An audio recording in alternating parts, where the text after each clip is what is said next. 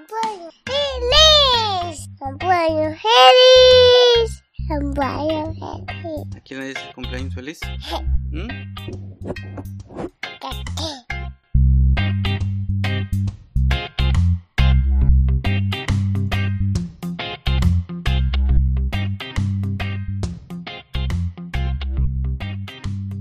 Y bueno, como ustedes vieron en el título, tenemos un año ya con este podcast, así que quise hacer este programa especial sobre eh, el desarrollo y sobre todo este año que ha pasado en mi vida como activista y bueno, en este podcast en particular. Y antes de iniciar, pues como siempre les recuerdo que pueden escribirme y contactarme a vaxlatierra.gmail.com para cosas específicas de este programa y si no, pues también pueden escribirme en las redes sociales de los proyectos en los que participo. Y este podcast obviamente no podría ser a otra cosa que se le dedicáramos que a nuestro planeta, a nuestra Pachamama, a Gaia, a como la conozcamos. ¿A quién más le podríamos dedicar este podcast? Porque está eh, enfocado en poder cuidar y proteger eh, nuestro medio para poder eh, preservar nuestra especie y que las futuras generaciones tengan un planeta pues habitable.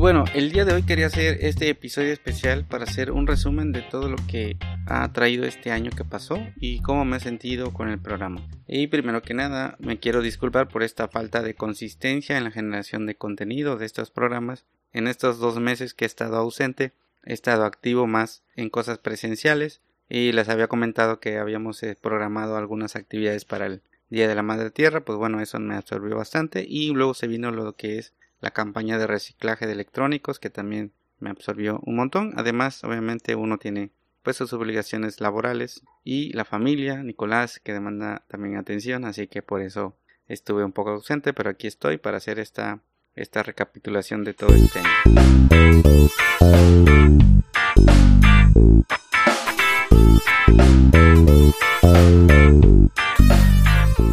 Y bueno, está la pandemia que fue lo que detonó que yo quisiera hacer este podcast y más bien me pusiera en acción porque durante mucho tiempo había yo ya planeado hacer un podcast, ya tenía algún alguna temática. De hecho, la temática que iba a hacer del podcast primero no era sobre medio ambiente, sino era sobre cosas eh, que nos pasan a nosotros eh, en la vida cotidiana. Pero después dije, pues si lo que me gusta es el medio ambiente y tengo pues ya un camino haciendo todo esto, pues lo más fácil es tomar esta decisión y bueno, escuchando también otros creadores de contenido. Y bueno, esta parte o esta etapa de nuestra vida encerrados me hizo pues querer hacer este podcast y pues estuve planeándolo por mucho tiempo, casi un año, pero no me decidía a iniciar una grabación y bueno, como todo procrastinador profesional, estuvimos buscando tener pues las ideas bien claras, la estructura del programa bien definido y claro, todo tenía que estar perfecto para iniciar la grabación, pero pues nada que me ponía en acción, simplemente era como poner actividades que me hicieran eh, ir prolongando el inicio del programa hasta que un día dije pues ya. Y pues ustedes lo escucharon el primer episodio es prácticamente una un episodio donde estoy un poco nervioso y pues dudoso de todo lo que digo pero bueno ese día fue como que ya el inicio de este esta aventura que es hacer un podcast y un contenido para que otras personas lo escuchen, ¿verdad? Y pues ha sido, la verdad, algo complicado en mi caso, como lo dije en un principio, todo lo que se me había venido en cuanto a, en cuanto a los obstáculos que uno mismo se pone. Así que bueno, la idea es continuar con este podcast y este año ha sido bastante bueno porque he demostrado que sí se puede y simplemente es poner en acción las ideas y, y tener claro lo que quieres y pues dejar que las cosas vayan pasando, tú fluir en este proceso de hacer algo que te gusta, como es mi caso, y pues eso me ha traído también muchas cosas buenas, ¿no? Entonces, bueno, ¿qué cosas pasaron también en la parte del activismo? Pues una de las decisiones que me costó trabajo tomar, bueno, no trabajo, sino en la reflexión sobre lo que yo venía haciendo, porque bueno, los que no saben, los que escuchan el episodio y no han escuchado un poco la historia, yo eh, vivía antes en Ciudad del Carmen. Isla del Carmen es una isla que está en el Golfo de México, en el estado de Campeche, para los que no escuchan en México o no son de México y pues mucho menos si viven en el sureste pues no conocerán esta situación y muchos confunden Ciudad del Carmen con Playa del Carmen que está en Quintana Roo, que está en el Caribe, nosotros estamos en el Golfo de México. Y bueno, ahí vivía yo antes, hace tres años prácticamente me mudé a Mérida, Yucatán, que está al, pues está pegado a este estado de Campeche. Y bueno, esto eh, derivó en que la organización que fundé con otros compañeros en Ciudad del Carmen pues quedará eh, no a la deriva porque yo he estado desde aquí haciendo lo que puedo y apoyando en todo lo que puedo para que la organización siga adelante y lo ha, lo ha hecho, ¿no? Entonces lo que decidí pues fue, eh, digamos que renunciar o pasar la estafeta de la dirección del colectivo y próximamente ya en el papel se va a ver reflejado. Pero eh, actualmente ya mi querida amiga Ana Bautista Córdoba es la directora del colectivo Isla Verde y está ella haciendo un gran papel. Ella ha demostrado pues que tiene todas las cartas para poder seguir en la dirección y pues darle un, nuevo rumbo, una nueva visión y pues juntos hemos estado creando pues el plan para poder hacer mejores cosas en Ciudad del Carmen y una de las cosas también que pasaron fue que ella se hizo cargo del evento de la conmemoración del Día de la Madre Tierra que se hizo allá en el Museo Victoriano Nieves fue un evento pues muy bueno muy bonito yo no estuve por razones obvias que estoy en Mérida. Aquí estuvimos también en varias actividades que les había yo comentado que se iban a estar planeando y realizando. Y también en este año pasaron dos campañas de reciclaje de electrónicos, eh, una que fue en diciembre y otra que acaba de pasar hace unos días, el 21 de mayo. Y bueno, afortunadamente en esta ocasión, en 21 de mayo se logró que se hiciera en conjunto en la misma fecha en dos ciudades diferentes, en Ciudad del Carmen y en la capital del estado de Campeche. Y bueno, fue gracias a la colaboración de Semavice, que es la Secretaría de Medio Ambiente. Y bueno, este gobierno está eh, siendo muy abierto para poder participar y bueno, esperemos que las colaboraciones se sigan dando hasta que podamos tener una campaña ya a nivel estatal. Y bueno, obviamente esto gracias también al apoyo de la empresa eWaste Group que está en el en la Ciudad de México y eh, tiene presencia también en Veracruz y ellos pues nos han dado el apoyo todos estos años que hemos estado haciendo campañas de reciclaje de electrónicos y un dato importante e interesante es que hasta antes de esta campaña de mayo ya habíamos recolectado en estos 10 años que tenemos en el colectivo Isla Verde cerca de 226 toneladas de electrónicos que hemos podido liberar de nuestra isla y pues bueno es un es un dato que nos da orgullo este y pues eh, lo hemos hecho desde la sociedad civil y con el soporte y apoyo de empresas del gobierno municipal y este de em, la Universidad Autónoma del Carmen. Y también este este año eh, se metió una solicitud para el proyecto del ecosendero eh, la Comisión Nacional de Áreas Naturales Protegidas con base en las oficinas de la Laguna de bueno de Ciudad del Carmen que es la el área natural protegida Laguna de Términos nos indicó si queríamos participar en, poder obtener fondos para poder seguir y continuar en los trabajos del ecosendero. Quedan eh, una etapa para construir el, sendero elevado y este, la ampliación de una palapa que va a ser eh, pues la recepción de los visitantes, ¿no? Este lugar que está dentro de la isla y que está junto a un arroyo es un lugar que está eh, totalmente contaminado Hemos hecho limpieza durante más de tres años, me parece, sí, más de tres años desde que se inició el proyecto para poder liberar de pues toda la basura acumulada por años ahí, este, y la verdad que no terminamos, pero vamos a seguir trabajando y ahora que ya tenemos un proyecto autorizado con montos, eh, vamos a ejecutar el proyecto para continuar toda la construcción del ecosendero y queremos ya poder inaugurar ese lugar o ese espacio para que se puedan dar ya visitas guiadas, para que puedan llegar escuelas a visitar y conocer las especies de manglar y las especies de fauna que se pueden encontrar en todo lo que es el ecosistema de manglar y de humedales. Entonces va a ser, la verdad, un, un proyecto que requiere mucha responsabilidad y que también el compromiso de nosotros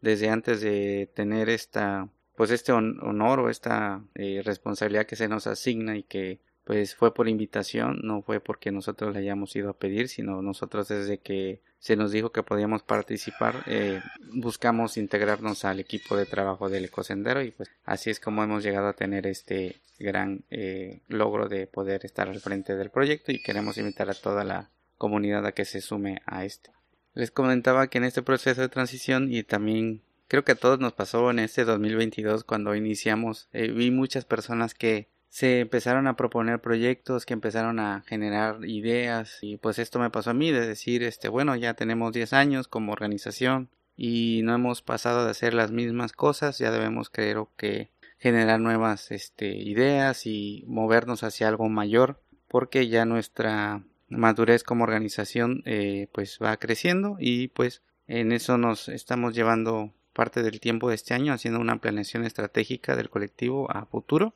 y pues parte de esa planeación salió lo que fue lo que es ahora el programa de educación ambiental que está en proceso de eh, programación y de planeación. Hemos logrado juntar a un grupo de personas, profesionistas, activistas y de toda índole de profesiones, donde está incluida eh, nuestra compañera y amiga Jessica Cortés, que fue la del programa anterior de el campamento tortuguero, que nos platicó sobre lo que se hace en el campamento tortuguero. Y ella está trabajando ahí en uno de los temas que vamos a estar eh, comprometidamente llevando a todos los espacios que haya en Ciudad del Carmen y que probablemente en algún momento lo traigamos también aquí a Mérida y lo adaptemos a las condiciones que se necesitan para poder mejorar la cultura de toda la población. Así que estamos trabajando en ese programa en el colectivo Isla Verde y también eh, obviamente como lo comentamos en el episodio anterior en la temporada de tortugas, también vamos a estar eh, llevando a cabo un proyecto de voluntariado en, los campamentos tortugueros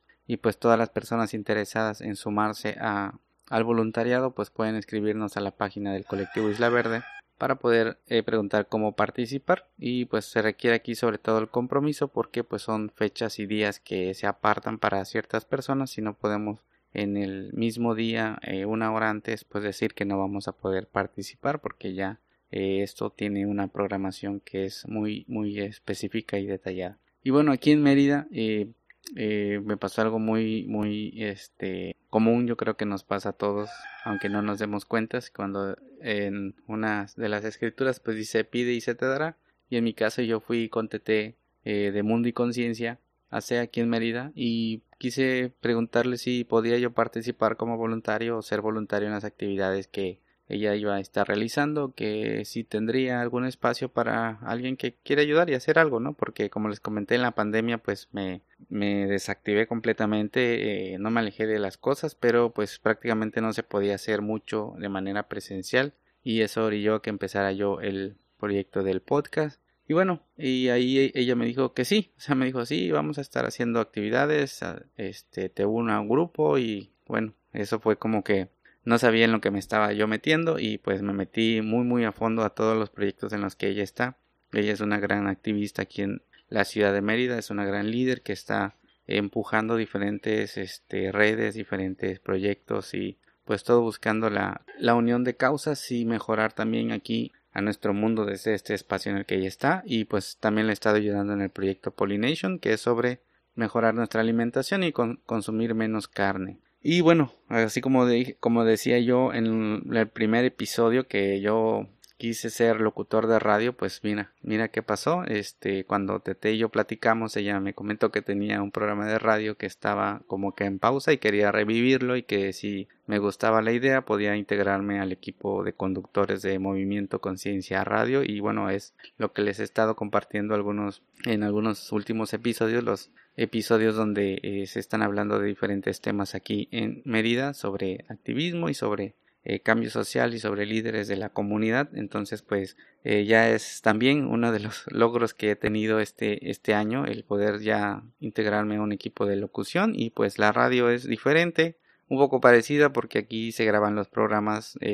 previo al día que se va a emitir y pues es prácticamente como un podcast, pero ahí pues no tengo que estar haciendo tanto yo mismo porque aquí en el podcast pues yo hago todo, ¿no? Desde el guion hasta la edición y la publicación. Entonces allá pues simplemente llegamos con el invitado que es el que desarrolla todo el tema, preguntas claves y pues en media hora se desarrolla una buena buena plática, un buen tema. La última vez que eh, hice el programa fue sobre eh, lo que son sistemas de captación de agua, así que lo pueden ustedes buscar ahí en la página de Movimiento Conciencia Radio en Facebook para que vean y escuchen, más bien para que escuchen el programa grabado. Y bueno, y a raíz de eso, TT me integró a la Red Ciudadana por la Sostenibilidad Yucatán, donde están muchos, muchas personas, muchas organizaciones que participan en esta parte de buscar tener una ciudad más sostenible. Y también en el Consejo Ciudadano por el Agua de Yucatán, que es parte o aliados del proyecto de la nueva ley de aguas nacionales en México que se llama Agua para Todos, Agua para la Vida. Así que pues me metí hasta la cocina porque también le he estado ayudando en esta, estos proyectos de pollination y de lo que es la alimentación vegana y bueno eso ha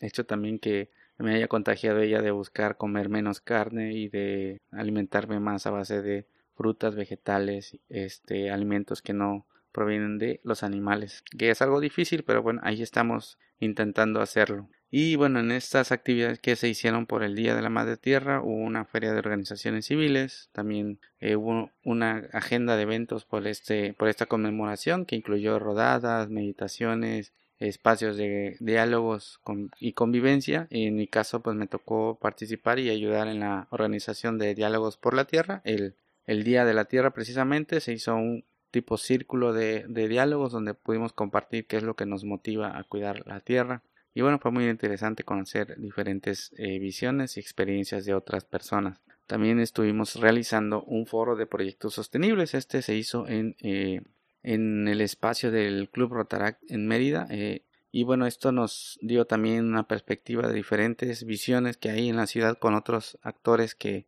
no habíamos conocido y pues nos da como que ya un camino de lo que queremos o pretendemos hacer ya en Mérida como acciones eh, más dirigidas a, la comunidad y no tanto buscar que el gobierno eh, nos haga caso y mire a nuestras propuestas, ¿no? sino llevar nuestras propuestas nosotros mismos a las calles, a la acción y a la, y, a la ejecución o a la adopción por parte de, de, la misma comunidad. Y por último, pues también me he integrado al proyecto Tokoyani, que es sobre Contralorías Sociales del Agua, que está, eh, se está llevando a cabo desde la iniciativa de ley de Agua para Todos, Agua para la Vida, el Consejo Ciudadano por el Agua de Yucatán participa en este proyecto Tocoyani buscando crear contralorías sociales del agua en diferentes comunidades de Yucatán, sobre todo en las que están más afectadas por las megagranjas u otras industrias que están eh, generando diferentes eh, problemas a lo que es el sistema hídrico en Yucatán, que eh, por la geología que hay aquí, que se le llama CARS, este, los ríos no van sobre la tierra, sino van debajo de la tierra y por eso la cantidad de cenotes que hay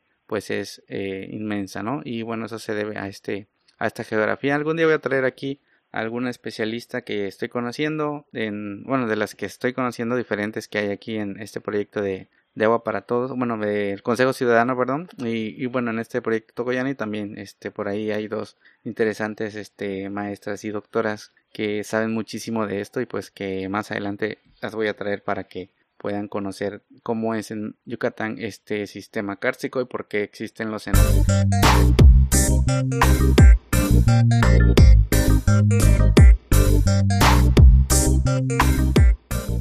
Y bueno, pues como les había comentado, también una de las cosas que he intentado este año es comer menos carne. Ahí vamos, en la familia, este, cuesta un poco de trabajo. Al principio, mi esposa Leslie como que lo sentía un poco pesado el, no comer carne, pero bueno, eh, duramos una semana sin carne, nos, nos sentimos pues bien, no nos dio como esa idea de que te vas a estar desmayando, no vas a tener fuerzas y, y la verdad este nos sentimos contentos de haberlo logrado y después por nuestras actividades y dinámicas y rutinas pues hemos ido perdiendo este, este empuje pero bueno tratamos de es como una ola empezamos y luego paramos y luego eh, nos descontrolamos en el consumo y en fin es la verdad es también un proceso que hay que ir llevando sin frustrarse y no es algo que se logre de la noche a la mañana sino hay que intentarlo, intentarlo y sobre todo que eh, afortunadamente ya en la familia se ha empezado a hacer conciencia respecto a esto. Y bueno, esperamos que en algún momento, pues no sé si nos volvamos veganos o vegetarianos, pero tengamos ya una vida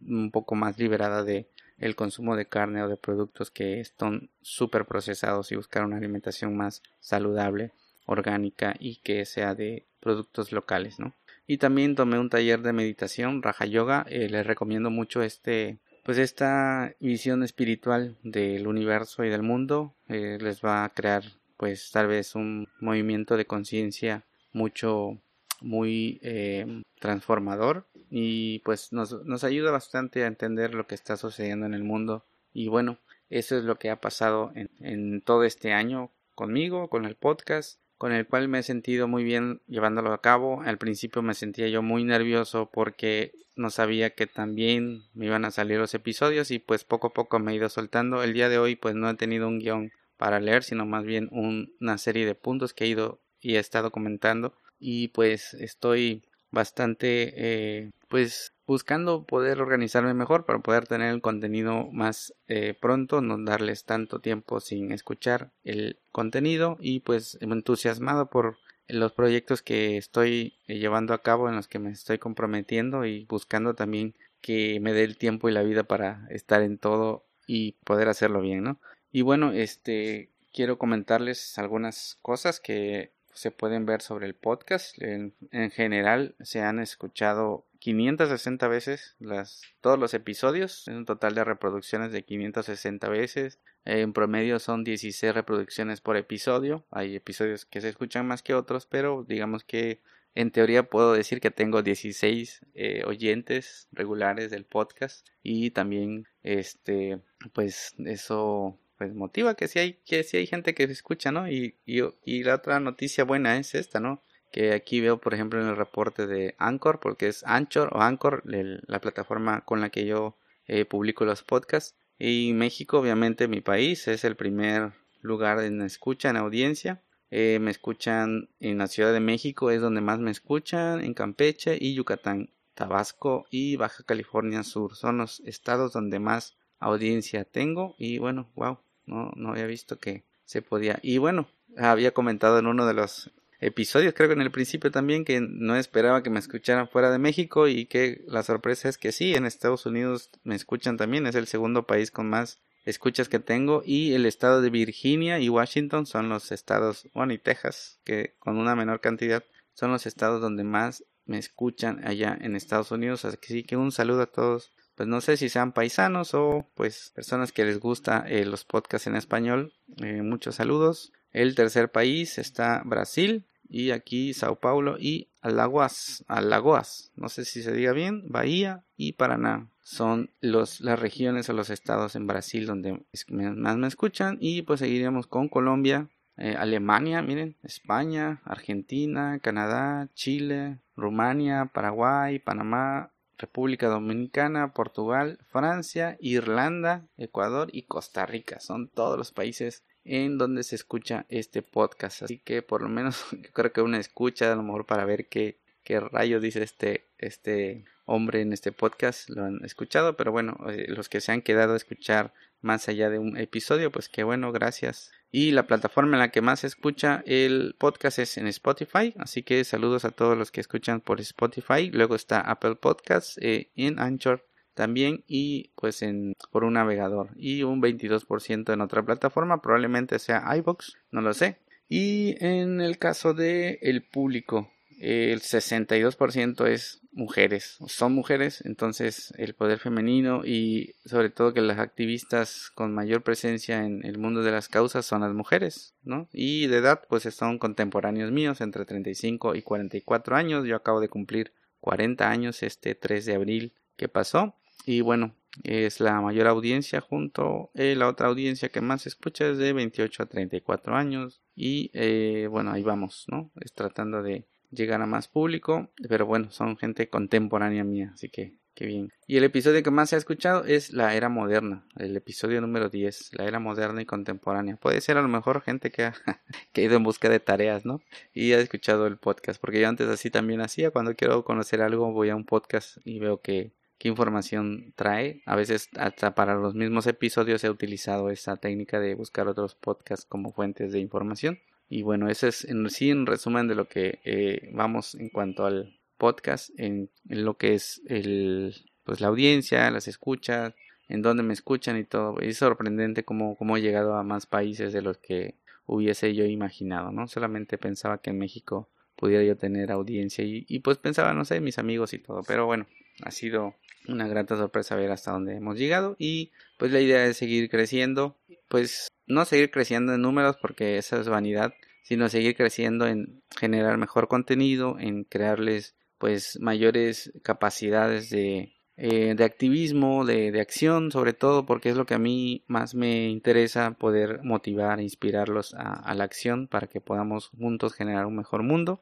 Y ese es el objetivo principal de este podcast y también el segundo objetivo o también muy importante es este legado que en algún momento Nicolás va a poder escuchar de lo que pensaba su papá y pues no sé si él se puede inspirar para seguir mis pasos en cuanto a querer ser un agente de cambio en el mundo, no tanto en hacer lo que yo hago. Y bueno, ¿y qué es lo que sigue? Bueno, quiero, he estado pensando mucho cuando estoy en el trabajo, yo aquí en Mérida trabajo de Uber y durante los viajes que hago pues voy escuchando podcasts, voy escuchando un poco de música y mis ideas y pensando en los proyectos y en todo, ¿no? Entonces ya últimamente he pensado que quiero dedicarme completamente al activismo y buscar un, modo de vida que me permita pues dejar el trabajo de eh, otros y poder dedicarme al trabajar en esto que, que, me gusta. Así que si hay alguna idea ahí, tengo varias ideas obviamente de cómo poder llegar a eso y obviamente por medio de la organización en la que estoy, que es Isla Verde. Es una de las formas que, que más he estado evaluando para poder hacerlo. Eh, también he pensado que si es posible buscar patrocinadores del podcast. Eh, no sé si hay alguien en la audiencia que quiera patrocinar, pues que me escriba en cualquier momento que lo, escuche o, o, le interese ser parte de este proyecto. Voy a empezar a, hacer algunos eh, pequeños que serán este recomendaciones de eh, las personas que nos apoyan sobre todo más bien como un reconocimiento a los que ya son patrocinadores de Isla Verde y este para que puedan ellos tener pues este reconocimiento de la labor y el apoyo que hacen hacia nosotros hacia, nuestra organización porque lo hacen desinteresadamente y no, no me han pedido que lo haga pero lo voy a hacer en su momento y también para lo que viene quiero eh, llevar a cabo algunas colaboraciones con algunas personas que tienen pues grandes cosas que decir y pues espero que acepten estas colaboraciones también probablemente algunas colaboraciones pequeñas o apoyos por parte de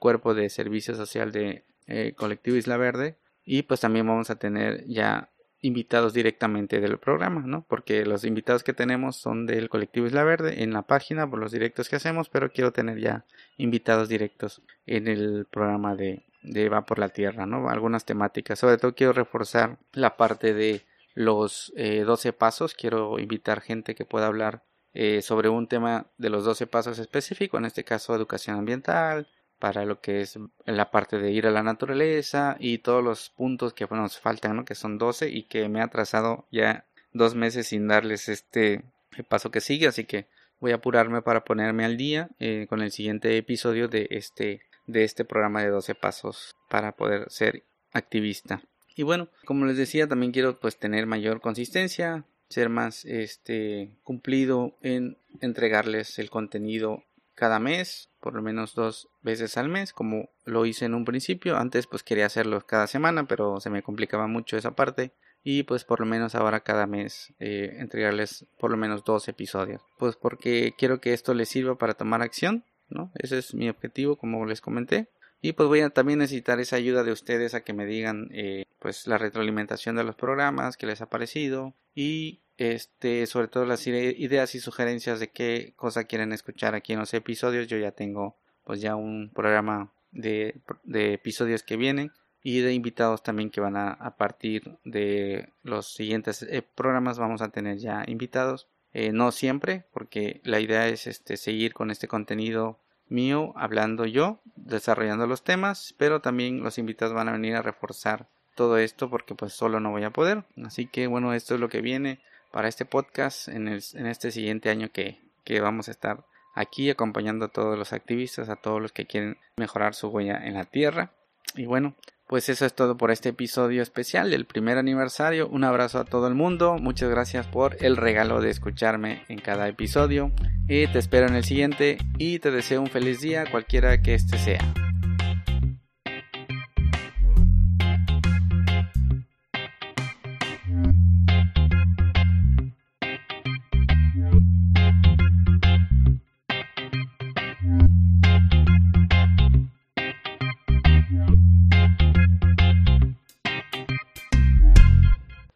Son las mañanitas que cantaba el rey David al podcast,